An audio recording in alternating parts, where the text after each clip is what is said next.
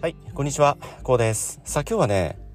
ちょっとだけこう忙しくしてみる。あえてね、えこんな考え方、え少しね考えてみたいと思います。さあ皆様ね、日々忙しいでしょうか？ね。それとも暇でしょうか？ね。まあ様々な、え方、様々な職業、様々なお仕事がね、えそして様々な役割ということでね、日々奮闘なさっていらっしゃるかと思います。えそして皆様はね、どのような思考でいらっしゃいますでしょうか？ああね、先ほど申し上げた通り忙しいでしょうかあそしてね、えそうでもないよと暇でしょうかね、まあ、様々なあ条件、様々なね、えー生活、様々なあまあ、お立場があるかと思いますけれどもね、まあ、先にね、えー申し上げてしまいますとね、えーぜひね、まあ、こう、あえて忙しくしてみていただきたいと思うんですよね。うん。まあ、これどういうことかというと、えーどんな、まあ、お仕事、職業、そしてどんなお立場であってもね、やっぱりこう、あえてこう、忙しくするって、えとても僕は大切な生き方だだと考えているんですよね。うん、まあ、これはどういうことかというと、まあ、いわゆるこう自分をちょっとこう追い込んでみるということなんですよね。うん。もちろんね、日々こう毎日常時ね、こう忙しい状態が続いてしまいますと、やっぱりこう心が疲れてしまいますし、えー、なんせ体が持ちません。うん、まあそれはあくまでこうやらされではなくてね、自分で想像し、クリエイティブな行動をとっていくという、こういった考え方なんですよ。うん。まあ、一般的にこう会社なんか勤められていますと、当然上司の指示だとか、会社の命令ってあるじゃないですか。こういったものによらずね、あくまで自分で創出していく考え方なんですよね。まあ別の言い方をしますと自分で仕事を作り出していくといった考え方なんですよね。うん。まあこれまた別の言い方をしますと、今ある諸条件、様々、ある程度こう、例えばお仕事ってある程度の形が出来上がってると思うんですよね。まあご職業によってはマニュアルがあったりですとかね様々な環境があると思うんですけど、まあ、自分なりに工夫いわゆる創意工夫をしていくということなんですよね。まあ、今こういう形でやっているけれども、まあ、このようにしたらさらに効率よくなるんじゃないのかなってこんなように考えるんですよね。うん、今ある形今ある、まあ、いわゆるオペレーションをある意味こう疑って考える。まあ、そうすることによってより内容のある密度の濃いものに仕上がってくると思うんですよ。うん。そうしますと密度が濃いイコール若干こう忙しくなってくるわけなんですよね。ご自身がね。うん。そのあえてクリエイティブ創造的な考え方を行動に移すことによってねあえて、えーそういった行動を取りますと若干やっぱりこう忙しくなるんですよ。うん。でもそれって決してストレスではなくてねそれはどういうことかというと自分で考えているからなんですよね。いわゆるやらされじゃないんですよ。とてもこれ大切な考え方で、ね、人によってはそんな忙しくなるぐらいだったら嫌だよなんていうね、当然こういった考え方もあるかと思うんですけど、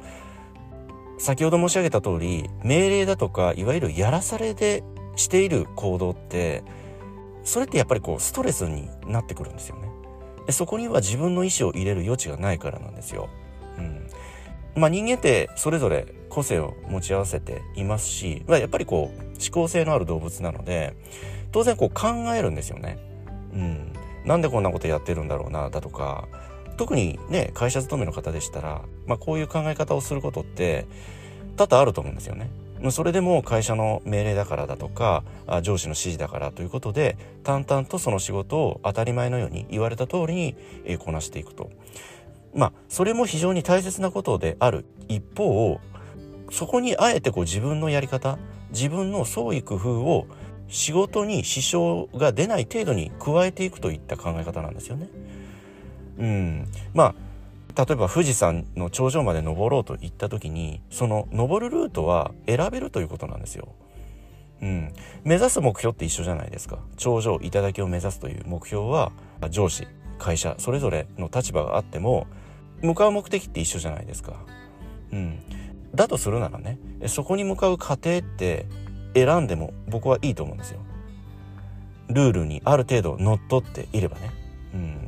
そして、まあ、組織というのは当然集団生活でもありますので、えー集団の輪を乱さないといった考え方もこれももちろん大切です。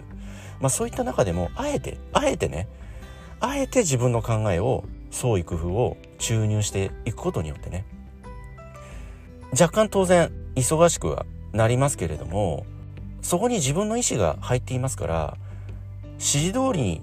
こなすやり方よりもきっと自分の意思がそこに創意工夫が加わるやり方の方がきっとねそのお仕事をこなしていく過程がきっと楽しくなるはずなんですよ。